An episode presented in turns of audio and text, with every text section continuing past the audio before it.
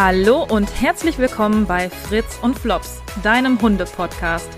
Mein Name ist Katharina und ich möchte dich mitnehmen in die Welt der ganzheitlichen Tiergesundheit. Was macht eigentlich eine Tierheilpraktikerin? Hallo und herzlich willkommen bei der ersten richtigen Folge Fritz und Flops. Schön, dass du dabei bist und zuhörst. Ich freue mich sehr. Ja, und ich glaube, einige Menschen fragen sich, was eine Tierheilpraktikerin oder eben ein Tierheilpraktiker so machen. Und beginnen möchte ich mal mit dem Begriff Heilpraktiker. Bei Wikipedia steht, als Heilpraktiker wird in Deutschland bezeichnet, wer die Heilkunde berufs- oder gewerbsmäßig ausübt, ohne als Arzt oder psychologischer Psychotherapeut approbiert zu sein. In der Regel handelt es sich dabei um alternativmedizinische Praktiken. Das heißt, ein Tierheilpraktiker ist kein Arzt und wendet keine Schulmedizin an, sondern eben Naturheilkunde. Auch versuchen Tierheilpraktiker die Ursache zu bekämpfen. Also wir gehen auf Ursachenforschung und behandeln nicht die Symptome, denn wenn die Ursache bekämpft wird, verschwinden die Symptome von alleine. So zumindest die Theorie. Und äh, der Begriff Heilpraktiker, Tierheilpraktiker, ich finde ihn sehr, sehr schön. Und wie man auf Wikipedia ja auch nachlesen kann, ähm, wir üben die Heilkunde aus. Das klingt ja auch toll. Tiere heilen und Tiere gesund machen. Und das ist eigentlich auch das, was ich immer wollte und wofür ich losgehe. Tiere gesund machen oder eben heilen. Da muss ich aber an dieser Stelle, ich hoffe, jetzt haben nicht alle ausgestaltet, ganz klar und deutlich sagen, dass ich keine Heilversprechen gebe. Ich werde niemals irgendwem sagen, ich mache dein Tier gesund oder ich heile dein Tier. Never ever werde ich das sagen. Das darf ich nicht, das kann ich nicht und das will ich auch gar nicht. Ich kann doch nicht garantieren, ob dein Tier nach meiner Behandlung wieder gesund wird. Woher soll ich das wissen? Als Tierheilpraktiker versuche ich die Selbstheilungskräfte anzuregen. Ich versuche die Energien wieder in die richtigen Bahnen zu lenken und versuche das Tier wieder in Balance zu bringen. Was der Organismus, was der Körper des Tieres aber damit anstellt, das weiß ich nicht. Das steht auf dem anderen Blatt. Das kann ich nicht sagen im Vorhinein. Also das kann ich sowieso nicht sagen. Ich kann nicht sagen, dein Tier ist nach der ersten Behandlung wieder fit. Oder nach spätestens drei Behandlungen läuft dein Tier viel besser. Nein, das kann ich nicht, das darf ich nicht und das will ich nicht. Denn auch so ein Tier, so ein Organismus hat natürlich eigene Schaltkreise. Jedes Individuum lebt in einem anderen Haushalt, wird anders gefüttert, bewegt sich anders, hat seine eigene Krankheitsgeschichte, seinen eigenen Erfahrungsschatz, seine eigene Herkunft, die eigene Genetik. Es gibt so, so viele Gründe, die einen Therapieerfolg ähm, entweder verzögern oder gar unmöglich machen. Und durch diese Individualität wird auch nicht jedes Tier gleich auf meine Behandlung reagieren. Und vielleicht gibt es irgendwelche Energieblockaden, die ich nicht behandelt habe oder an die ich noch nicht rankomme. Vielleicht werden auch erstmal Prozesse im Inneren angestoßen, die ich im Außen erstmal gar nicht sehe. Oder dieses Tier ist einfach viel zu alt oder viel zu krank und hat gar keine Energie mehr, um sich selbst zu heilen oder auf die Behandlung anzusprechen. Das ist auch oft der Grund, warum ich bei ganz alten Tieren, da setze ich meistens nur eine Nadel. Weil da brauche ich nicht 30.000 äh, Akupunkturpunkte setzen und Meridiane in, in Balance bringen und Energien verschieben, weil das Tier kann damit nicht mehr arbeiten. Also das ist dann irgendwann an seinem Lebensende und da fehlen einfach die Energien und da kann ich vielleicht so ein bisschen was noch schieben und ein bisschen zu erleichtern. Aber ich kann niemals sagen, was nach meiner Behandlung passiert. Und das war für mich auch ein Lernprozess, und auch nicht ganz einfach, weil als junge Tierheilpraktikerin habe ich natürlich gedacht, so, du machst jetzt jeden Hund hier gesund. Gar kein Problem. Und da musste ich erstmal lernen, dass das nicht so ist. Und natürlich war das für mich sehr schmerzhaft und sehr traurig, aber ich musste lernen, dass ich nicht jeden retten kann. Und ich kann auch nicht jedem Tier helfen. Manchmal passiert gar nichts. Das ist dann leider so. Natürlich ist meine Intention, dass es den Hunden besser geht und dass sie natürlich auch gesund werden. Aber ich kann es nicht versprechen. Ja, ich hoffe, das ist verständlich. ähm, wie gesagt, das sind Prozesse, da kann ich, kann ich keine Angaben machen. Es gibt auch oft Patientenbesitzer, die fragen, wann geht es denn mit dem Hund jetzt besser? Oder wann schlägt die Behandlung an? Ja, keine Ahnung. also es kann sein, dass es dem Tier in einer Stunde besser geht. Es kann sein, dass es dem Tier am nächsten Tag, in einer Woche oder gar nicht besser geht. Das weiß ich nicht. Ja, das Tier arbeitet mit der Behandlung und entweder es passiert irgendwas oder es passiert nichts. Und das liegt dann nicht mehr in meiner Verantwortung, so blöd es sich auch anhört. Ja. So. Ich bin auch Tierarzthelferin. Und als Tierarzthelferin habe ich natürlich die schulmedizinische Komponente mit drin.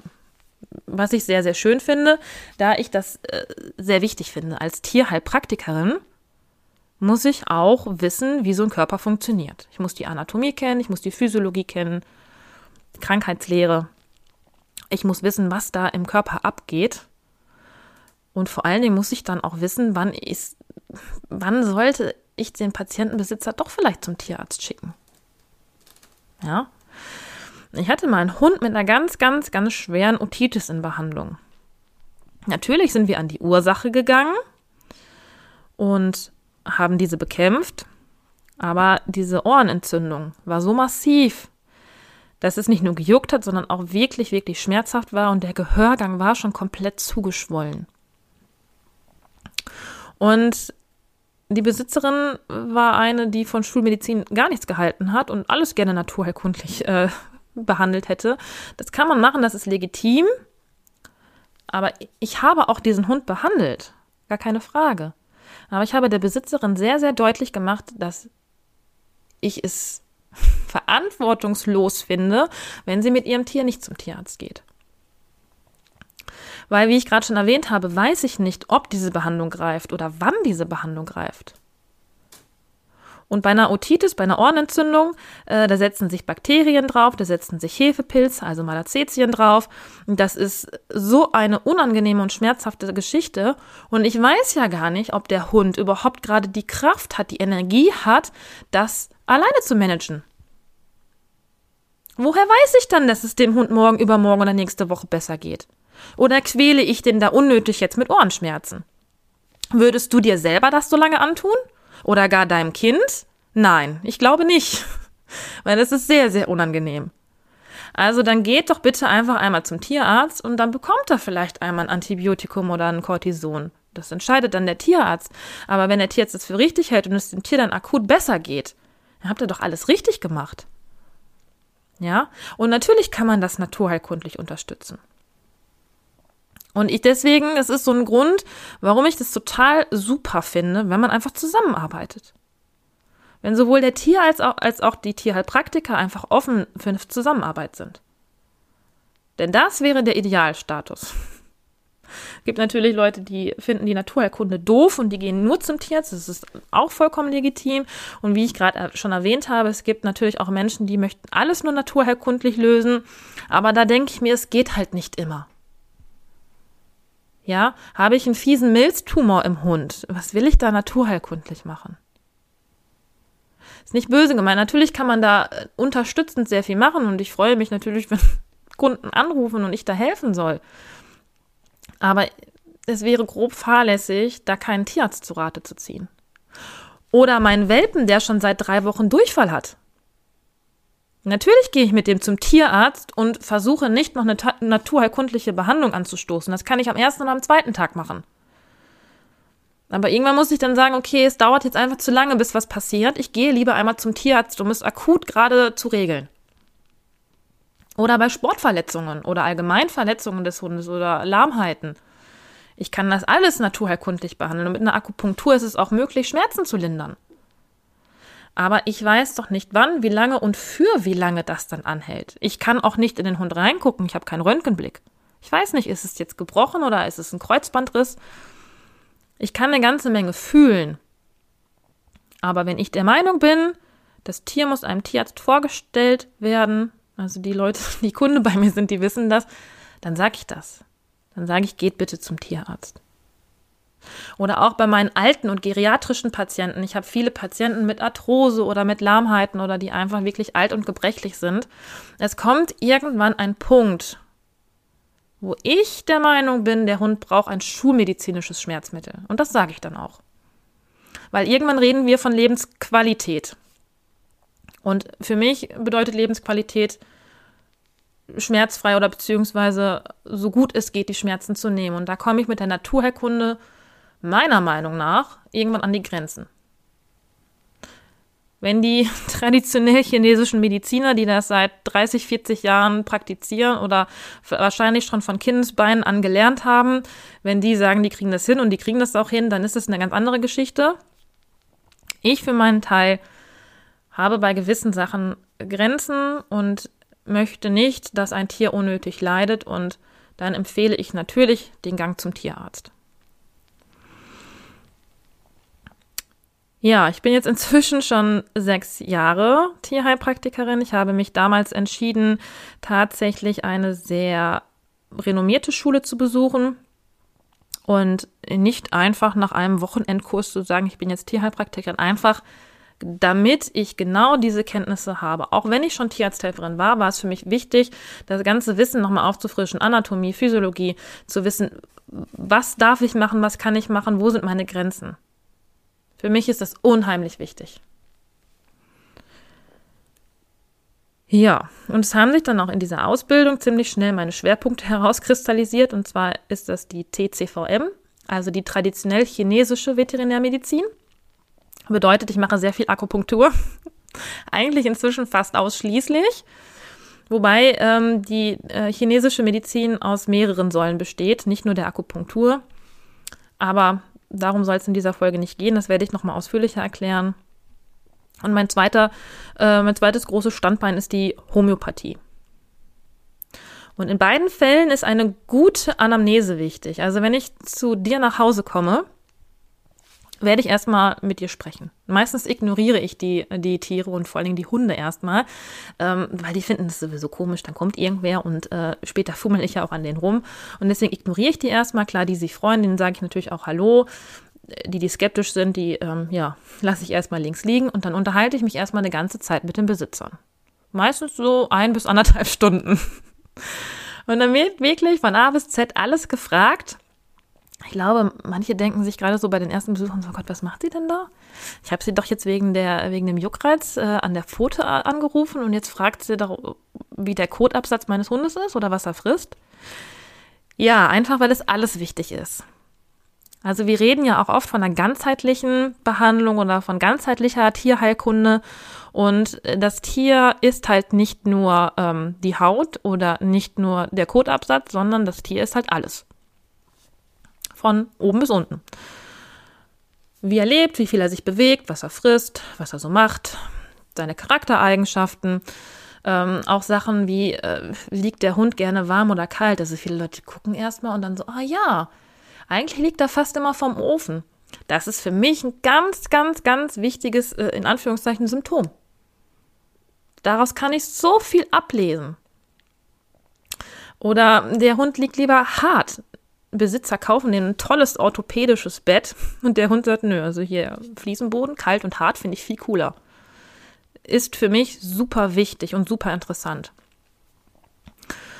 Und ja, gerade in der Homöopathie zum Beispiel ist es so, dass die Symptome ähm, aufgewertet werden und entschlüsselt werden. Also jedes, jede homöopathische Arznei deckt ja gewisse Symptome ab manche Symptome stärker, manche Symptome weniger. Und da gibt es ein Punkt- und Wertesystem. Ein, zwei, dreiwertig, in mancher Literatur auch vierwertig. Und ähm, dann zählt man im Grunde zusammen. Und vereinfacht, also vereinfacht gesagt, ist es tatsächlich so, dass homöopathische Mittel mit den meisten Punkten gewinnt. Und das ist dann das richtige Mittel. Das hat man früher mit Hand gemacht. Inzwischen gibt es ja Computerprogramme, die einen unterstützen. Das ist jedenfalls die klassische Homöopathie. Und deswegen ist es unheimlich wichtig, ganz genau nachzufragen. Weil wenn ein Symptom fehlt oder nicht richtig bewertet ist, dann kann es ein ganz anderes Mittel am Ende dabei rauskommen. Und ich finde das Beispiel Schnupfen immer super interessant, weil es das so deutlich macht.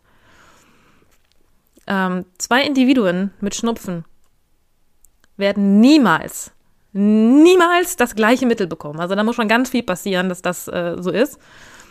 Denn nicht jeder Schnupfen ist gleich. Also der eine hat einen Schnupfen mit einer laufenden Nase, der andere hat einen Schnupfen mit einer verstopften Nase.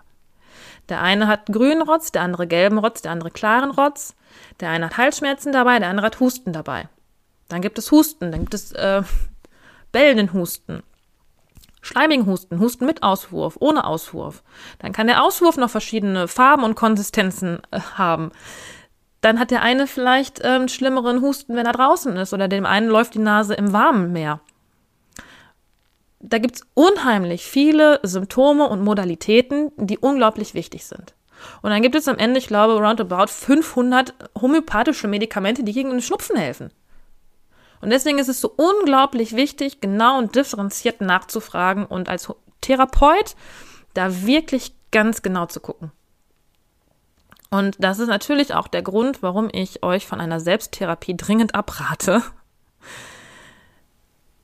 als Laie ist man nicht in der Lage, das so genau zu differenzieren und herauszufinden.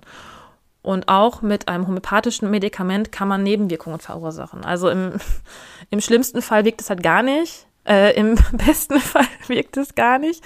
Und im schlimmsten Fall bekomme ich Nebenwirkungen. Das will ich natürlich nicht. Es gibt in meinen Erste-Hilfe-Kursen, die ich gebe, auch immer einen ähm, Exkurs homöopathische Notfallapotheke.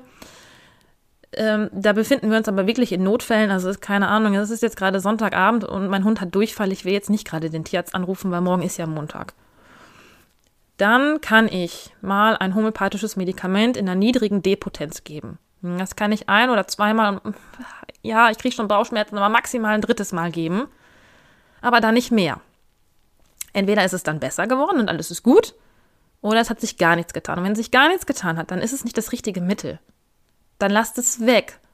Sonst erzeugt ihr Nebenwirkungen. Ja, ich als Therapeut, ich fange an mit äh, C200 und C1000 Potenzen. Ähm, das sind meine Einstiegspotenzen. Es geht auch in C10000 oder Q-Potenzen. Aber da muss man wirklich schon Erfahrung haben und da muss man wirklich auch schon ganz genau wissen, was man da tut, weil diese Mittel einfach unheimlich lange im Körper wirken. Und einmal drin ist halt drin. Und wenn es das falsche Mittel, dann ist halt doof. mal so ganz einfach gesagt. Deswegen bitte therapiert eure Tiere nicht selber. Das gilt aber auch für schulmedizinische Medikamente. Also, ach, ich hatte noch das Durchfallmedikament da gerade zu Hause, das habe ich mal dem Hund gegeben. Oder ich hatte noch ein Schmerzmittel von mir. Bitte nicht. Das ist keine gute Idee. Dann lieber, wie gesagt, einmal beim Tierarzt oder von mir aus auch beim Tierheilpraktiker anrufen, um auf Nummer sicher zu gehen, aber nicht äh, irgendwie selbst therapieren. Kann ich nicht empfehlen. Und in der chinesischen Medizin, in der Akupunktur ist es ähnlich. Da muss ich natürlich auch ganz genau wissen, ähm, was da das Problem ist. Ähm, da geht es aber natürlich auch noch um andere Funktionskreise, um die fünf Elemente und ähm, ja, um die Meridiane und Organsysteme, welche da im Argen sind. Das werde ich aber in der Akupunkturfolge nochmal genauer erläutern. Ähm, Schön ist es natürlich, also gerade jetzt in der chinesischen Medizin, wenn man natürlich frühzeitig seinen Tierheilpraktiker anruft. Also zum Beispiel äh, jetzt, wenn man den Durchfall nimmt, nicht wenn man schon drei Tage Durchfall hat, sondern vielleicht schon beim ersten Bauchgrummeln. Oder wenn der Hund dich schon mal das erste Mal schief angeguckt hat. Weil in der chinesischen Medizin kann man natürlich auch sehr, sehr früh die Disharmonien in den Meridianverläufen feststellen mit verschiedenen ähm, Diagnosemethoden, Puls, Zunge, Schuhpunkte und so weiter und so fort. Da werde ich, wie gesagt, nochmal näher drauf eingehen. Und je eher ich da eingreife und je eher ich die äh, Energien wieder in die richtige Bahn lenke, desto wahrscheinlicher ist es, dass gar keine Krankheitssymptome auftauchen. Also das wäre so der Idealfall kriegt man als Hundebesitzer natürlich nicht immer hin. Man hat sein eigenes Leben und äh, man hat seinen eigenen Kram, den man regeln muss. Und das ist natürlich äh, in der heutigen Welt immer alles ein bisschen viel zu stressig. Und meistens merkt man natürlich erst, wenn der Hund krank ist, wenn der Hund auch Krankheitssymptome zeigt. Ja, ähm, es gibt noch eine ganze Menge andere Therapien. Es gibt die Phytotherapie, Kräutertherapien sind das, ähm, die Mykotherapie, also Behandlungen mit Heilpilzen. Bachblüten mache ich auch sehr, sehr gerne, vor allen Dingen bei seelischen Symptomen, ängstlichen Tieren, Tieren aus dem Tierschutz mit alten Traumata und so weiter und so fort. Äh, es gibt das Bioresonanzverfahren. Ähm, das ist so gar nicht meins, muss ich ehrlich sagen. Ich traue diesen ganzen Geräten leider nicht. ähm, äh, dem angeknüpft oder dem ähnlich ist die Kinesiologie. Mache ich auch sehr, sehr gerne. Ähm, ja, ich habe wahrscheinlich jetzt einiges Wichtiges vergessen. Aber im Laufe der Zeit äh, wird es äh, einige Folgen geben, die auch einzelne Therapiemethoden ansprechen oder einzelne Krankheitsbilder, damit ihr da einfach ein bisschen Input hat, habt und euch davon was vorstellen könnt. Wenn ihr euch fragt, wann ihr einen Tierheilpraktiker anrufen könnt, also ich glaube, es ist jetzt schon noch ein bisschen deutlich geworden, eigentlich prinzipiell immer. Habt dann guten an der Strippe, sagt er euch schon, wenn ihr zum Tierarzt gehen müsst. Ähm, für mich ist natürlich immer je früher, desto besser. Ich habe lieber mal einen Hund in Behandlung, der noch keine Krankheitssymptome hat, wo man einmal gerade, ähm, keine Ahnung, zwei, drei Meridiane wieder gerade schiebt und dann ist der Hund wieder gut als wenn man dann wirklich lange Krankheitsgeschichten oder degenerative Prozesse irgendwie ähm, ja, versuchen soll zu unterstützen. Das macht das Ganze natürlich ein bisschen schwieriger. Aber prinzipiell, ob von kleinen Wunden über Hautgeschichten, Durchfall erbrechen, ähm, wenn es nicht zu massiv ist und ihr euch dabei wohlfühlt, das ist natürlich auch sehr, sehr wichtig, dann dürft ihr gerne euren Tierheilpraktiker kontaktieren. Ja. Bist du dir nicht sicher, wenn du nicht weißt, ob dein Hund jetzt, ähm, wir müssen jetzt hier nicht von schweren Notfällen sprechen, aber bist du dir nicht sicher, ob du zum Tierarzt musst oder nicht und du fühlst dich einfach gar nicht so richtig wohl. Du willst eigentlich gar nicht diese Chemie, aber du willst eigentlich zum Tierpraktiker, aber mh, mm, irgendwie hast du ein komisches Bauchgefühl, dann lass es, dann ruf den Tierarzt an. Im Zweifelsfall immer den Tierarzt anrufen. Damit machst du nie was verkehrt und das ist auch in all meinen Kanälen steht es auch, gerade wenn ich nicht erreichbar bin, Tierarzt. Ja? Ähm, denn ich meine, es ist ja auch so, als guter Therapeut, man hat seine Grenzen und man muss ähm, sich deren bewusst sein und die auch dem Kunden kommunizieren. Es nützt nichts, wenn man da falsche Ansprüche an sich selber hat oder einen falschen Ehrgeiz und versucht, irgendwie todkranke Tiere zu therapieren. Das hilft keinem. Das hilft dem Tier nicht, das hilft dir selber nicht, das hilft dem Kunden nicht. Ähm, unterstützen kann man zusätzlich alles, aber im Zweifel gerade bei sehr, sehr starken ähm, ja, Krankheitsbildern oder bei sehr alten Patienten lieber ruhig den Tierarzt anrufen. Mm, ja, eigentlich wären wir damit sogar schon am Ende.